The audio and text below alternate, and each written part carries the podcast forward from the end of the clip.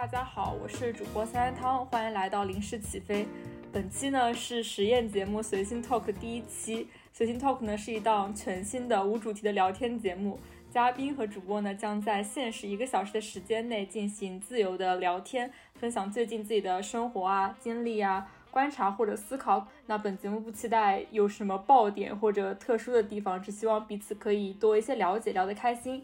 那第一期节目的嘉宾呢是我的新朋友苏苏，然后我们先请苏苏来做一个简短的自我介绍吧。Hello，大家好，我是苏苏，非常高兴能够成为临时起飞第一期的嘉宾。然后呢，这也是我的新朋友，可以说是播客把我们联系在一起。那么今天的话，期待和大家进行一个开心的下午。也祝收听到这段节目的你呢，可以和评论区或者说是来和我们分享一些你的最新想法，加入我们的临时起飞环节。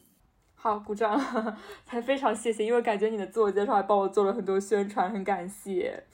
然后我这边说一下，其实，在向苏发起节目邀约之前，我们完全不熟，就是只是加了一个微信好友的关系。然后其实现在呢，也处于一个不太熟的阶段，只有在微信上聊过几句话。期待呢，在我们这一段的对话之后，我们可以和对方快速的熟络起来。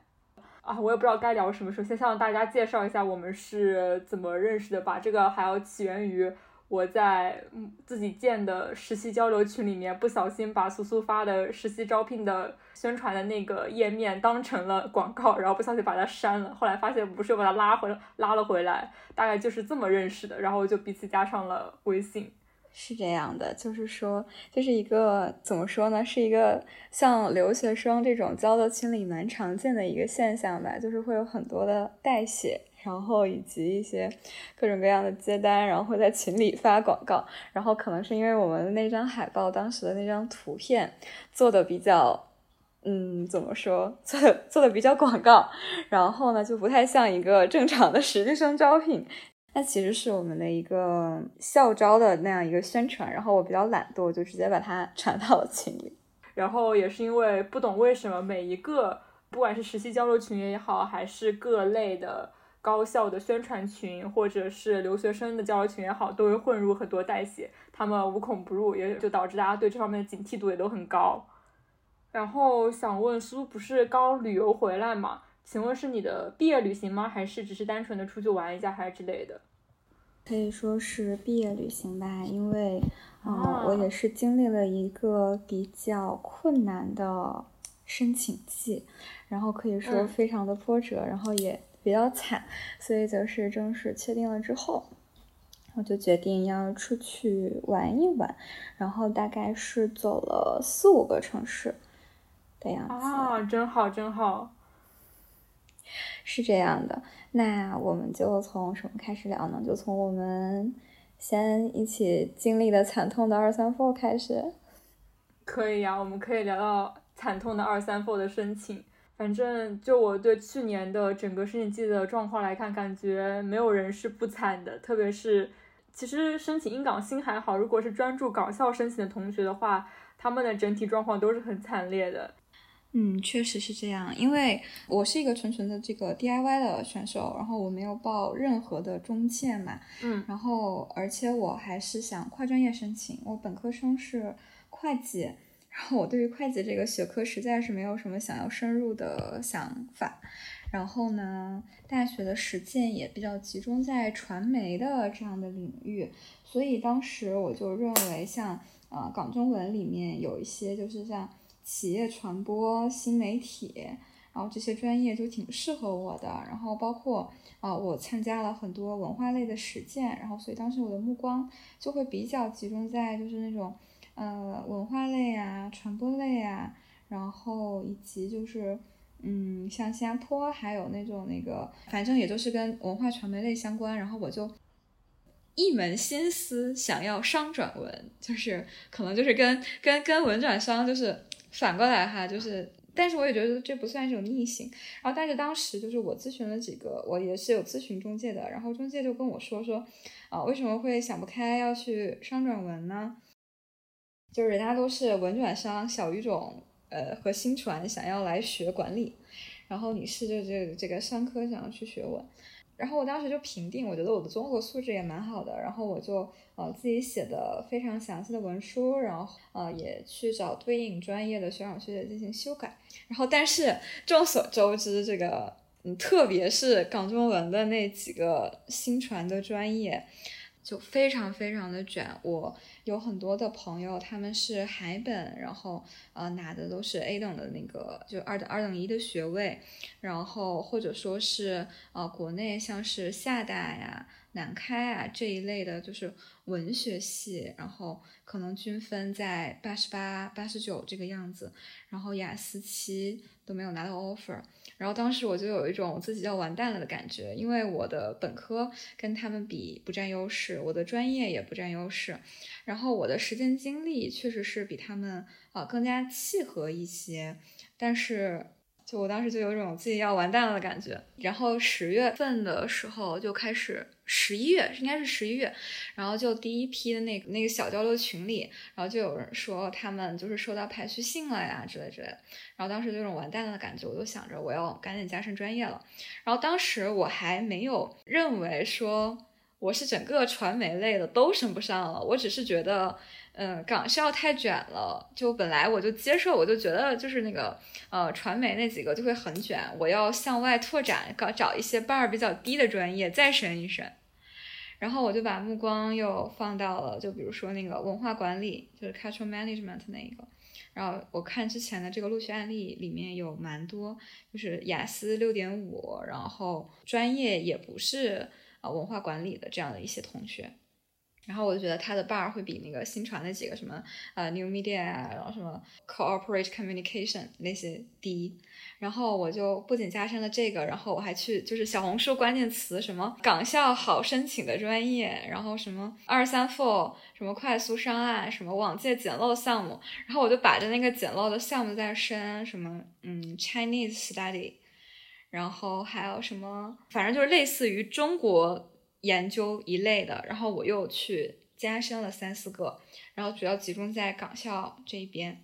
然后过年的时候，我就发现他们下一批就是年前一月一月份的时候，然后又会发一批就是排序和 offer。然后，然后我就发现，嗯，又没有我，我就觉得是是不是整个文科就要完蛋了？我当时就想，不行，我我不能没有学上，因为我是不太想 gap 的，而且 gap 一年。嗯，很多东西我觉得相对来说是比较受限的吧，就是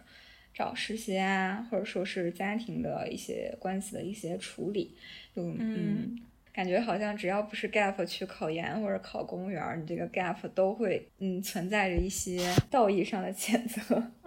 对对对，嗯，所以我当时想，我我不能 gap 嘛，然后我就我就要再去降低一下我选校的这个标准，或者说是。啊，回归到我自己的这个学科中去，然后或者是再挖掘一些能够匹配的项目，然后去上。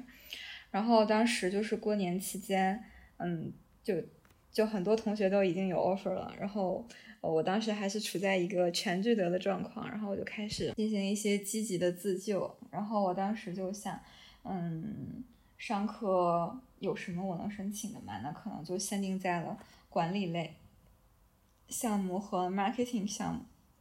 这两个方面，就还是很死心的没有选择会计。然后我当时就呃，但是商学院它对我来说其实也有一个限制，就是我当时一门心思想要转文科文社科，我就没有考 GRE。但是商科很多，就比如说港中文相对来说 bar 低一些，但是它是强制要求级的，就我没有考。然后当时的考位，然后以及备考，我评估了一下，我觉得我没有太时间去备考，因为那时候已经进入到了毕业论文的写作阶段，然后所以我就是一个非常卑微的没有记，然后拿着七分的雅思，然后和八十六、八十七的这样的一个均分，然后我就开始要再去转到商科中去，其实。挺没有优势的嘛，因为嗯，相对来说前期的它的就是会更容易一些。但是反思下来，其实也是跟我自己过于乐观，就是说商转文这样的一个情况，然后所以也没有去做好，就是说我要去考 GRE 的准备。然后所以我就拿着这么一个情况，我又去申请，然后就呃聚焦在了相对来说比较，嗯，就是类似于像就像港中山的 MGPE，然后这种带点儿经济，然后又带点儿其他的，就是说它相对来说学商科的申请者会比较多。然后像那个坡坡那边的。呃，一些创新创业类的项目，然后还有一些偏啊理工学院的管理类的项目，然后以及不要求 强制记的，然后市场和管理类项目，然后我就开始了第三轮的积极的自救，然后就大概那个文书，我觉得可以有百八十版吧，我自己应该是有我自己投的专业不同的方向，应该是有十五六个。然后每这么多，对，就是我我是一个很强迫症的人，就是我觉得，呃，我要去投这样的一个项目的话，那我肯定是这个文书我要绝对的契合这个项目的要求，以及，嗯，哎，因为是跨嘛，所以你这个身上的这个特质就一定要挖掘出来，和这个项目的要求很贴合。然后我就很强迫症了，然后我就自己给个写，这也是我为什么不找中介的一个理由啊，就是因为我这种情况要找中介的话就非常的不划算，他只会给你。是的，是的，他只会给几个方向的。对对对，他通常就是两到三个方向，然后给我一篇套文，然后我就觉得，嗯，对我来说很不划算。然后我就将自己这样反复的折磨之后，今年的三月份，没错，我才拥有了第一个面试。哦，真的是命途多舛，就是命途多舛的一个程度。然后。啊，这面试后还比较顺利嘛，然后我后面就拿到了就是 marketing 的相关的 offer，然后以及啊新加坡那边的纯文上课的这样的一个 offer，然后法国那边法国的那个他那个机翼，就是它是可以，就是有几所学校它是可以先不提交机，然后你先申请，然后你申请上了，你再再去考。啊，欧洲这边是有这样的，然后这个样子的话，我也是法国那边，然后我也是申请了一些 GE 和 MSc 的项目，然后英国那边的话，我就啊没有再申了，因为我综合的评定一下，就是好像也上不了 G 五和那个望爱华曼那些，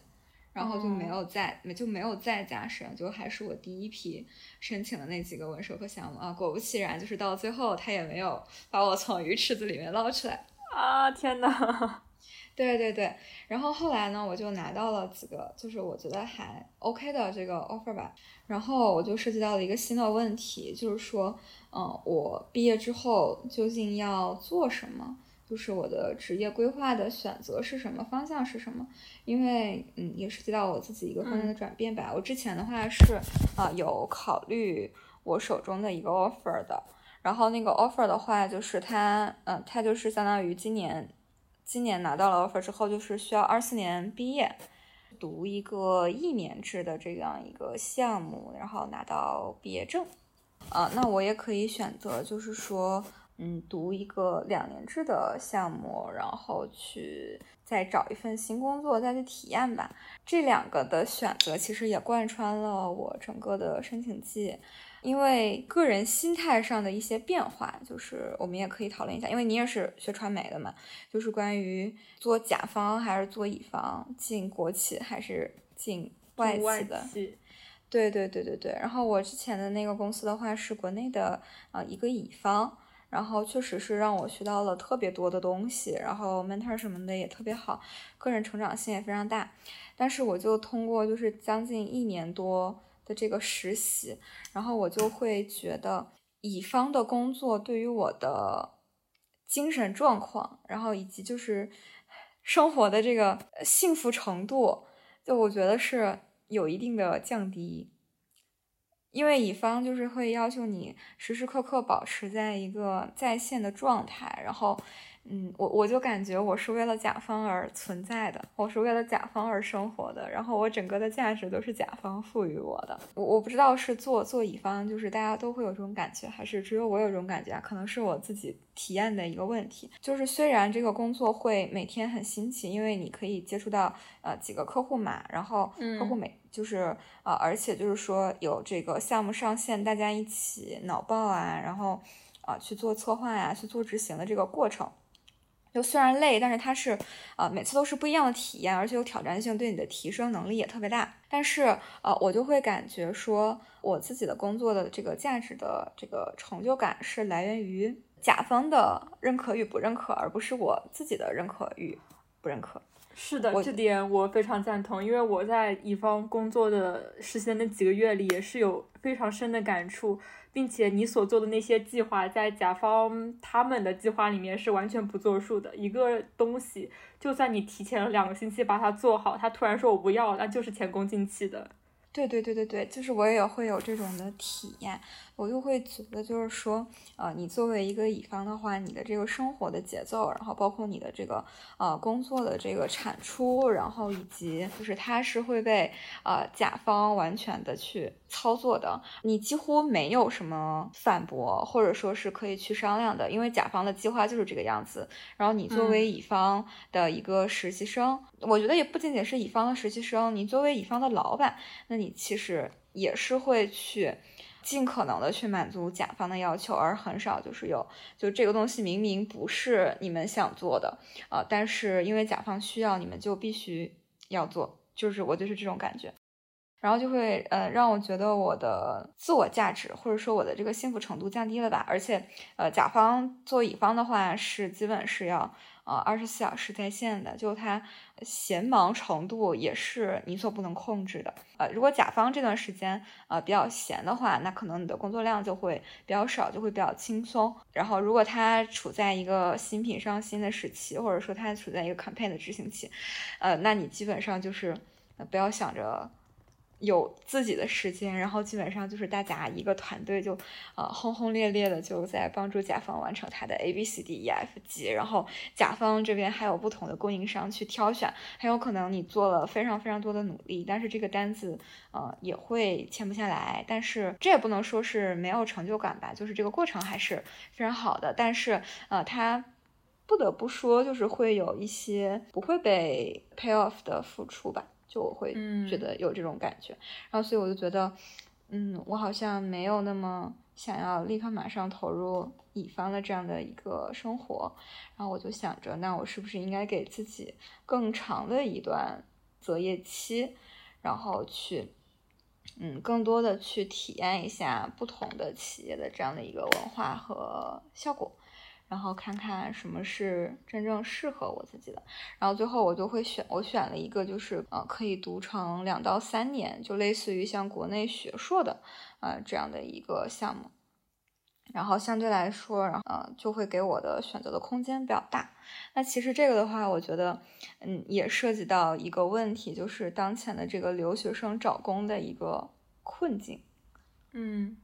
就。嗯，就为什么大家大家就我有了解到我之前的学长学姐，然后他们可能是去英国，然后读的非常好的项目，比如说去啊 UCL 或者 LSE 去读了，然后他们可能还会去再读一个二硕，嗯，他们的二硕读完之后，嗯，然后回国之后他。进的公司，嗯，就是现在有蛮严严肃的一个问题，就是在于，呃，海外的留学生在大陆的这样一个市场认可度的问题。就这个的话，我觉得也不是说，呃，留学生在在国外的这样的一个呃花呃消费，然后以及就是说回国内的这样的一个就职的这样的一个呃问题嘛。我觉得其实就是整个市场的大环境下，它就其实蛮依靠就是这个大小年的。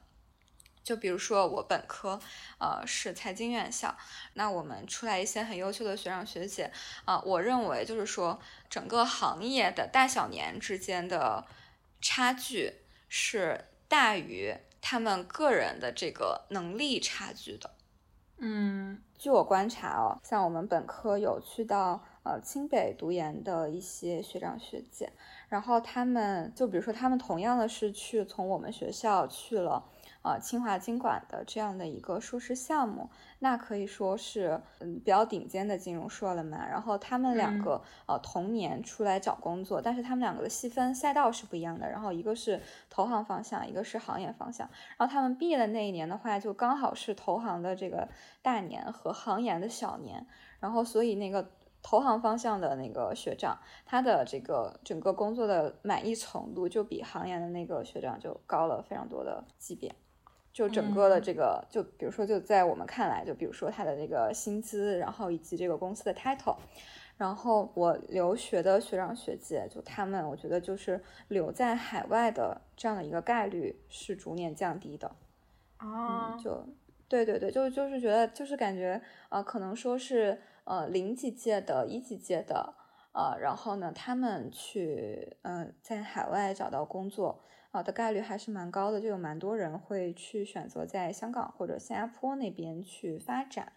然后，但是，嗯，近几年，就比如说是从一五一五一六之后吧，就一七一八，他们其实就已经找工了。就感觉从一五一六一七一八开始，呃，蛮少的，就是能够留在本地的机会。然后留在本地的话，嗯，大部分做的也都是像四大或者说是保险机构这样之类的一些工作。它其实不是说四大或者保险机构不好啊，就是呃，相对来说是投入产出比。没有那么高的岗位和职位，就是对于财会来说，那文科的话就是样貌是更惨烈的。我有一个朋友，然后他是上海就是那两所九八五啊中的一所，然后他是文科生啊，他当时的话最开始的时候是一门心思想要去留学的。嗯，然后他英语也非常好，然后本来就有考虑本科出去留学嘛，但是高考的时候考的也不错，就觉得就可以先在国内，然后研究生去国外。然后他当时的他读的就是呃这个文科，可以说是纯文吧。然后他们找工作就非常非常的难。然后我自己的话也是去参加了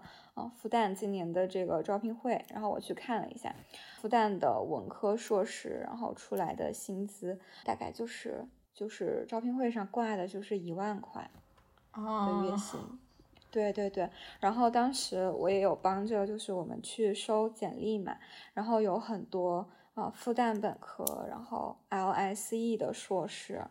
然后以及复旦本硕，然后或者说是啊交大的，就复旦本交大硕，然后或者是啊交大本，然后去英国读了硕士什么，他都会来去参加这个秋招以及春招，我去过两次，而这两次给我的这个。感受其实也是比较类似的，就是来参加招聘会的同学，然后他们的简历我觉得特别特别的厉害，就在我看来就是属于这怎么可能找不到工作？这就是这个简历怎么可能找不到工作的这种程度，就就也不是说纯学习没有实践。也不是，他们的简历上面也会有，比如说一到两段大厂的实习啊，然后或者说是像啊 top 的那种消费品企业的实习，然后都会有两到三段。在我看来，就是在我的认知里，这是一份很完美的简历，就是会属于大家会争着要的 简历。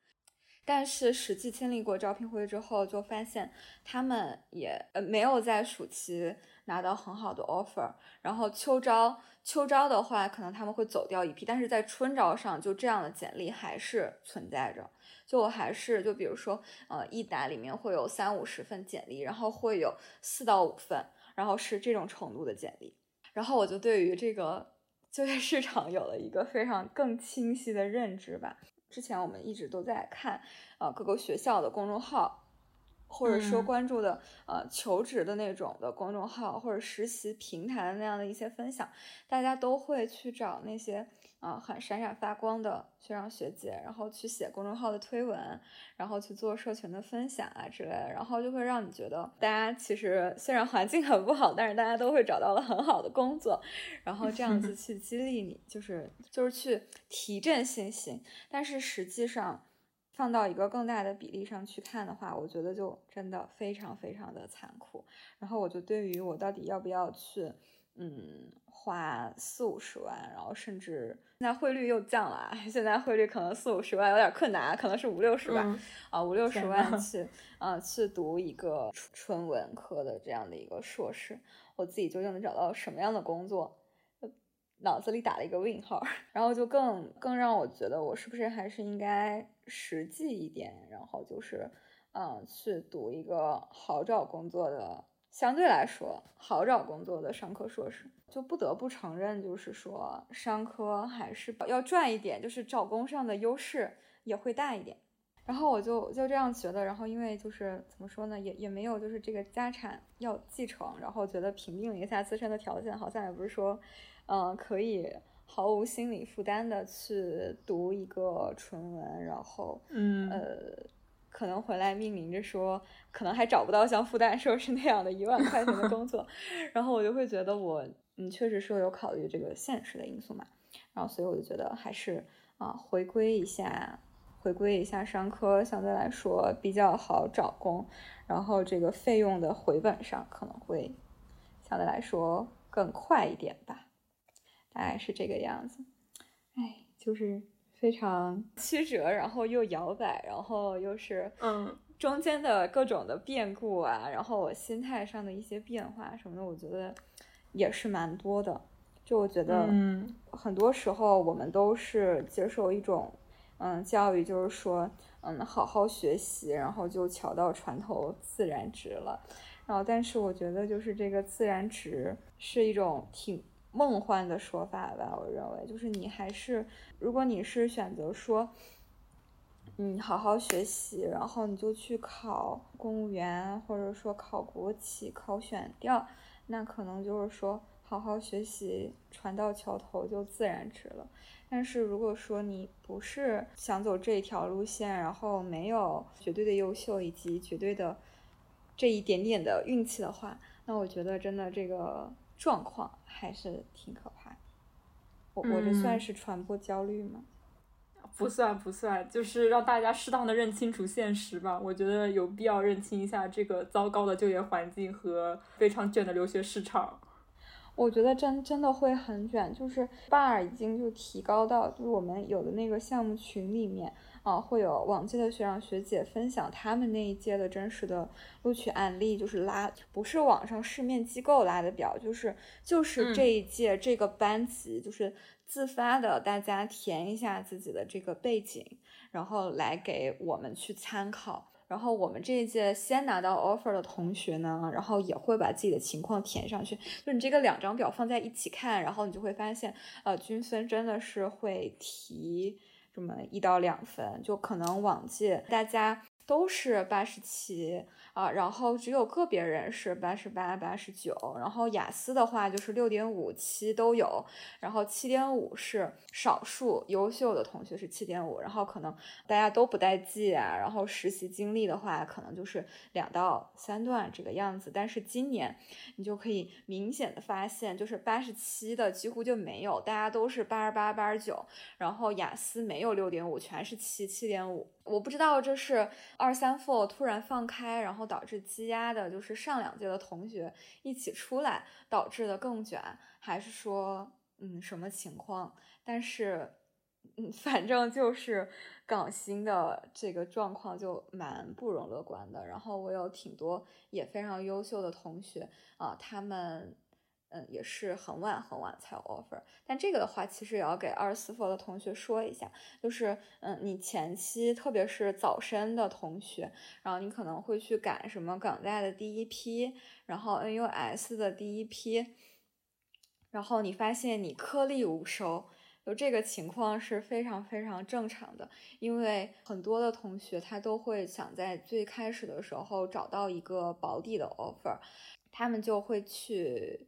投，然后没有 offer，你就不要焦虑，然后你就按照你的节奏，然后去扩大你的这个申请的这个 list 就可以。我也有就是姐妹，她最开始的时候就是专注的申会计项目，然后最开始第一批的时候就是她就是很早就是属于十月十一月的时候就投递的，然后港大的话也是九月就投递了，然后她前期的话就是整个二二那一年，她是呃一个面试邀请都没有收到。直到过年的那一段时间，然后他就会是集中的收到了港中文、南洋理工及 NUS 会计的相关的，就是后续的这样的一个推进，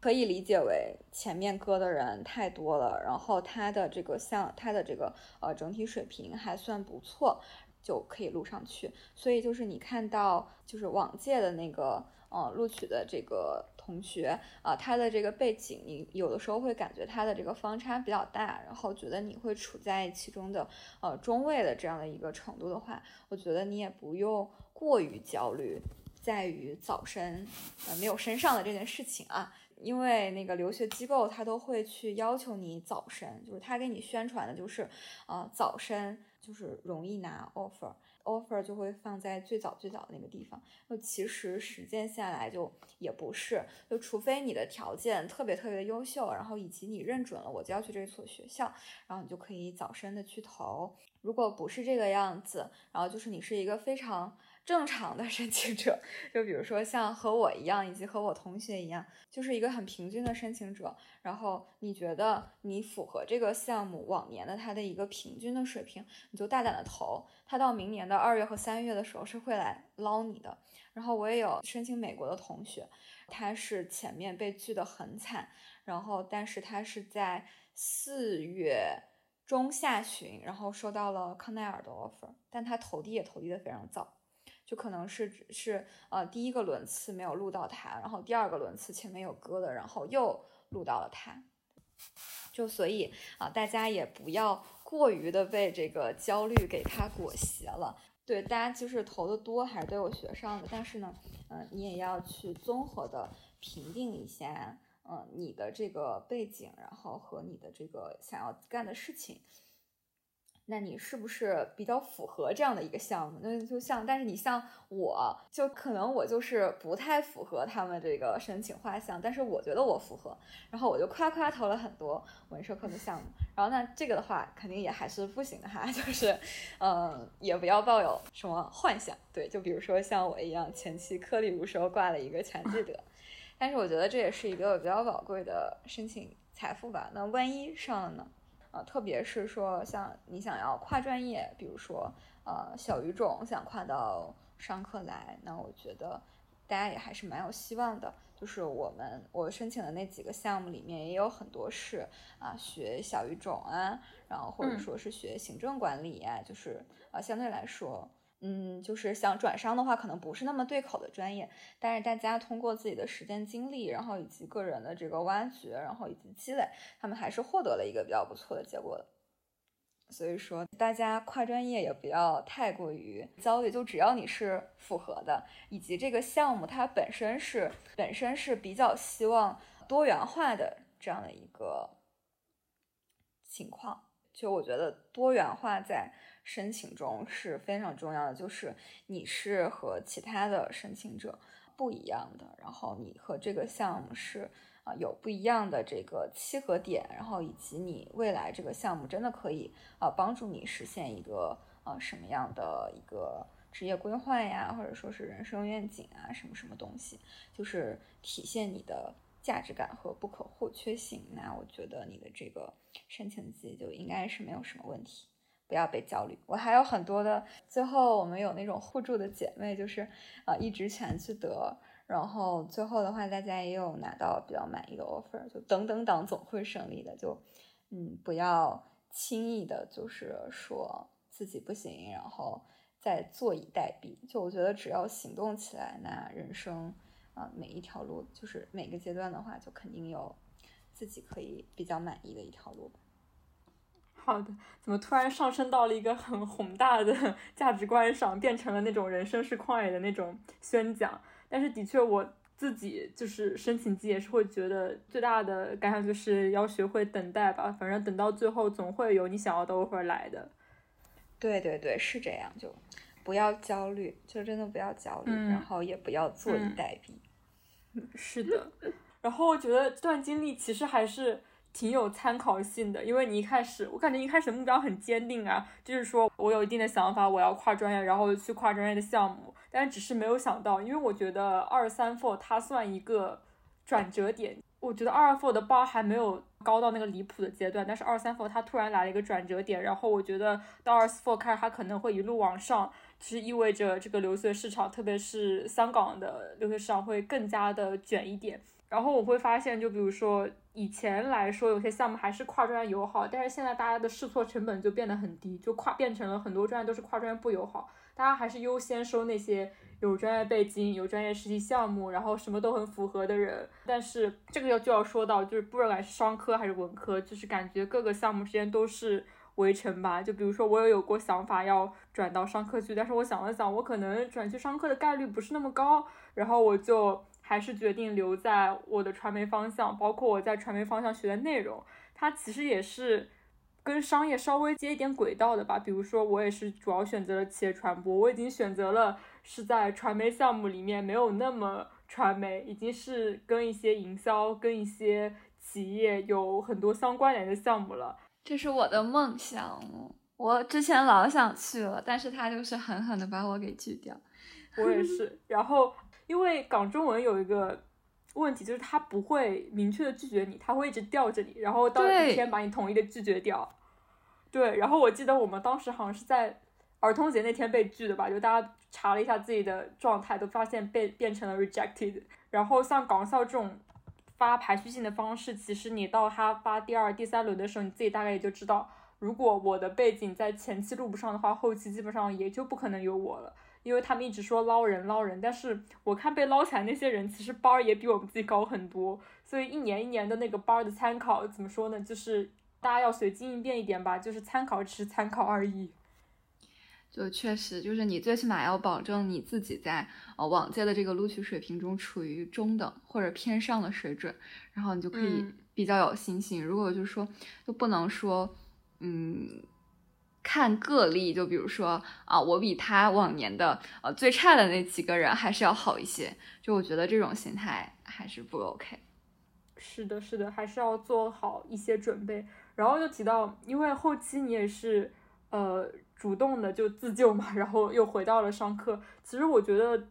这个临机应变的水平在申请中还是很重要的，因为我一开始也是他给自己制定了很多计划，包括我英国要升什么学校，后来发现这个学校好像申请这学校对我来说也没有什么太大意义，后来就转向了我要申请一些我自己感兴趣，然后我的班够得上，对我又有帮助的项目，然后后来也是申请了一些跟传媒有交叉的社科方向的学科吧，比比如说像什么数字社会学之类的，反正感觉大家就是要在申请季当中。在你没有 offer 的时候，灵活的变动一下，然后主动的加深一些项目，就像你说的，不能坐以待毙，还是要主动出击。是的，是的，嗯，我觉得，我觉得真的是，嗯，很多东西，嗯，大家在，我觉得就是你这个，嗯，对于你未来的这个思考量，它是一个怎么说呢？恒定且不断增加的。你现在不想，然后让别人等你想，然后就是让别人帮你想的话，嗯，到未来的那。你不能依靠别人的那一天，你就会发现自己整个人就是懵逼掉，然后手足无措，然后不知道应该往哪个方向去。就所以我觉得在嗯，就比如说你在深究，刚才你也提到了，就是说嗯，要看对自己有帮助的项目，自己想做的项目，能学会的项目，符合的项目嘛。就我觉得这几个维度，其实大家也都是要考虑到，就不能说。不是为了呃留学而留学，而是要把留学当做你未来不管说是嗯什么样的目标或者什么样的方向，让它变成一个助力吧，而不是说变成你嗯整个大学结束后的一个目标，就是我要去留学，而是要想就是我要呃去留学，然后呢？就是可能跟啊，就是你的另一个项目啊，啊，对，是然后呢，我们 之后就该做点什么呢？对 对，之后该做点什么呢？对对对，是这样。就我觉得还是要想的比目前这个阶段远一点，然后通过各种各样的方式，就不管是大胆的去问往届的学长学姐，还是在小红书上啊进行一些主动出击，我觉得都是很有必要的。没错，没错。因为谈到职业规划嘛，然后我我有很还是对甲方乙方这个方面有很多想说的，感觉大家还是尽量的在自己学生时代里面多去体验一些不同角色，然后不同职能，甚至是不同行业的实习岗位吧，因为我觉得这个地方对你个人未来职业规划会有更清晰的帮助。比如说你做了某个职业之后，你才知道原来我不喜欢这个职业。啊就比如说我以前对于公关的认知，甚至是对于四 A 公关的认知都是。非常的光鲜亮丽，然后虽然是乙方苦就苦一点，但是比如说做活动啊之类的都非常的很闪亮。后来发现，特别是作为实习生来说，每天工作感觉都很枯燥无味，又重复又机械，然后在甲方的各种要求之下，没有任何自己的思想在其中了。然后我就发现，乙方居然是这个样子的吗？就是你对所有那些特别是对四 A 的那种幻象就破灭了。然后我近期来也发现一个很大的问题，也不是问题，就是一个现象吧，就发现基本上所有我们本科新传的同学，新闻传播同学，他们都会去四 A 里面摸爬滚打一圈，因为大家在当时都对四 A。对公关公司有一大堆幻想在其中，然后回来之后，可能大家就是又想去甲方的 marketing 啊，或者是 PR 做其他的内容了，呃，反正就是尽量的多去感受吧，不管是职能好也好，还是行业也好，就是感受了之后你才会知道自己的职业规划到底是怎么样的。是的，是的，就是我觉得，嗯，大家都在去的那个路子，它不一定是。就很好的，但是你体验过后，你就知道它会不会去适合你。嗯，可能有的同学会，就每个人他适合的行业和岗位是不太一样的。嗯，不自己去摸爬滚打一圈的话，光听别人的描述，我觉得差距还真的是蛮大的。是的，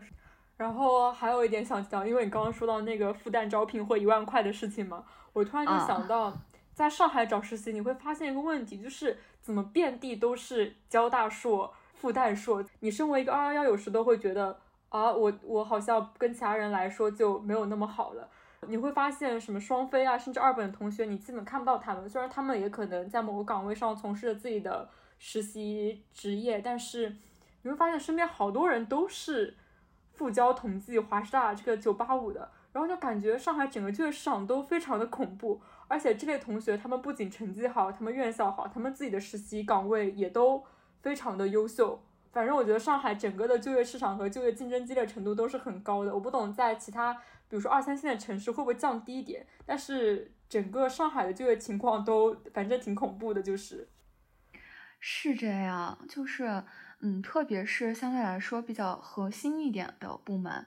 纯运营我不太清楚啊。就是特别是像涉及到一点商分，然后以及产品这一块的，啊，他的那个实习生的要求就特别的高。然后，嗯，我有了解到的话，就是我的同学在那边的岗位上的话，他的呃不仅是这个交大同济复旦这边，然后还有很多海外的那个留学生回来做暑期。特别是像英硕的话，他们是八月份回国，八九月份回国嘛，但是次年的一月拿毕业证。我记得英国好像是有这么一个时间差，然后所以就是在下半年的这一段时间里，就有特别特别多的那个呃 LSE，然后以及 UCL 的同学，然后他们就会去啊各个大厂去卷那个小岗位，然后这是我做 HR 的。朋友给我讲的，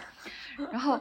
其实互联网，我觉得还有一个很神奇的地方在于，你的加二的学历是远低于你加一的学历，然后你加一的学历就很有可能就是不如实习生的学历，就大概就是这样的一个情况。所以我觉得就是，嗯，时代也很重要，笑死。嗯，没错没错。对对，但对于我们来说，就是，呃，就是它已经是一个恒定的嘛，然后，所以我们就还是要比较积极的去看待这件事，然后去看看自己，评估一下适不适合卷，适合在哪个行业卷，不想卷应该怎么办，想卷又怎么办？就我觉得，没错，就只要达到一个自己对于自己的这样一个自洽，我觉得就都还 OK，大家就也都还蛮幸福。嗯。就感觉，如果大环境很坏是一个既定的事实的话，那我只能积极应对了。因为我摆烂的话，我也没有家产给我去继承。呃，如果想要取得一些自己心中的目标的话，可能还是得去卷。只不过怎么卷就要看你个人了。对啊，是这样，是这样。就也有很多，就我也有很多同学，就是他不想卷了，然后就选择回家乡的城市做那个。呃，事业编或者是公务员这个样子，其实他们也是一种选择，有可能在在就是嗯消费比较低的这样的一个情况下，在自己家那边，然后其实呃选择一份比较稳定的这样的工作，对，然后特别是像九九二的同学，他们有的那个地区就就是还是非常欢迎，就是九二的学子回去建设家乡，可能就会少一些考试啊什么的，就也有。优惠政策扶持，就不知道的同学其实也是可以去查一查各省市的这样的一个就业条件的。就如果就是没有加高中班主任的微信的同学，可能就相对来说少一些。像我是加了高中班主任的微信的，然后可能就是这个教育口啊，他们就会去，就是可能也会有要求说去转一些这样相关的政策扶持的文章。就如果有想回家乡的同学的话，其实我觉得还是可以了解一下，也不失为一条好的路子。嗯，是的。说到这个，我还想到前几天的时候。也是突然，高中的微信群里面就突然让大家填一个呃校友的信息的收集，然后收集的目的也就是方便人才回到你的家乡。总之，如果不想在大城市卷的同学们的话，其实也可以考虑说，我回家是不是在一个二三线的城市或者十八线小城生活？如果我没有那么大的追求和抱负的话，也是挺适合自己的。然后我觉得各个方面的路子自己要探讨一下，是不是符合自己的期待吧。然后符合的话，你也可以就回来生活啊，也我觉得也是一个蛮不错的选择。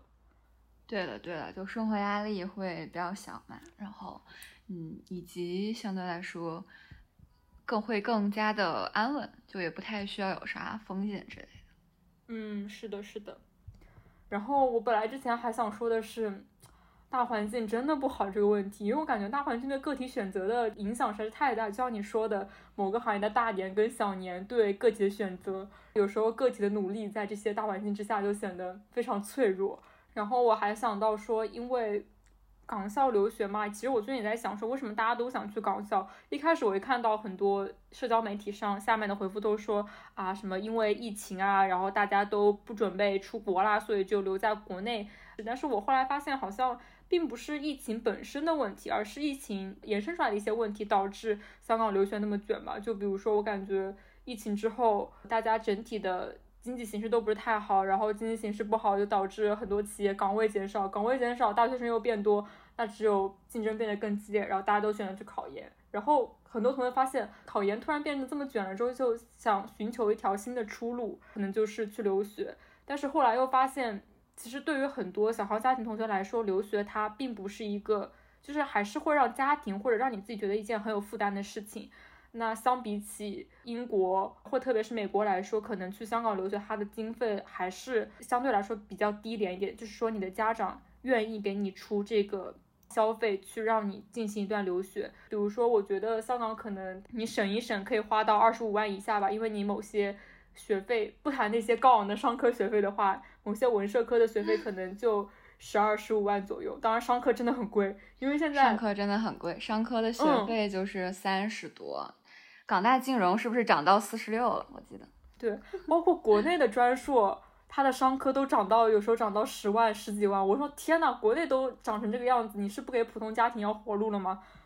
就确实，就是现在专硕确实。涨价特别高，就我也有，就家庭那个条件不是特别好的同学，然后他是在保研的时候，就是有拿到那个淡金的那个 offer 嘛，然后但是淡金的学费就贼贵，然后他可能学费就是十多万，然后他还没有那个宿舍，然后要在上海就是租房子住，然后就又是一笔负担，然后所以就是对，然后这个同学就评定就是自己家里的这个情况，然后他又觉得可能就是他。嗯，未来的目标就不是去金融行业卷，他可能会更倾向于就是说啊国企啊之类的，然后他就没有选择单金的这个项目，然后他就是去选择了可能次一等学校的费用更低的这样的一个项目吧。就我觉得确实是，就嗯不但是学费贵，然后还没有宿舍，就确实是费用还挺高的，然后就是一个费用，就好像不是一笔投资。哎，费用这件事情，我感觉经济条件真的是经济基础决定上层建筑。你如果没有一个经济条件的话，你可能很难去谈一些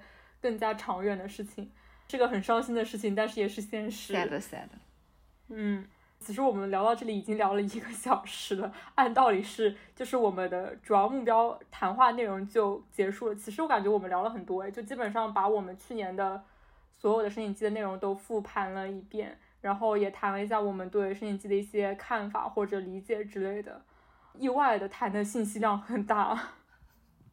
笑的就是很能叭叭，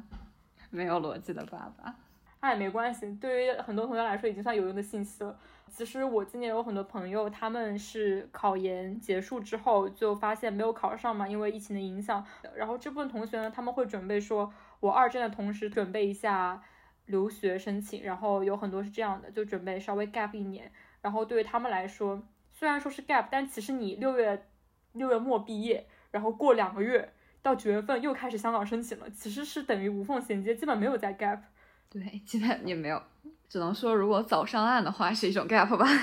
早上岸是一种 gap，但是就是你的 gap 是在你收到 offer 后开始的。对对对。每个人其实都很难就做出一些艰难的决定，然后都希望大家能够在今年的摄影季取得一个好结果吧。是的，是的，保持信心。本期呢，一个小时的聊天就暂时就这么结束了。我也没想到，居然是一个无主题的聊天，突然会聊的这个主题非常的明显，就是二四 f 的申请季。然后也希望大家对自己的申请季有一个明确的概念，然后随机应变的做出一些自己的选择吧。希望大家都在申请季成功，加油加油加油加油！那我们先让这期节目结束吧，跟大家 say goodbye 吧，大家拜拜，拜拜，拜拜。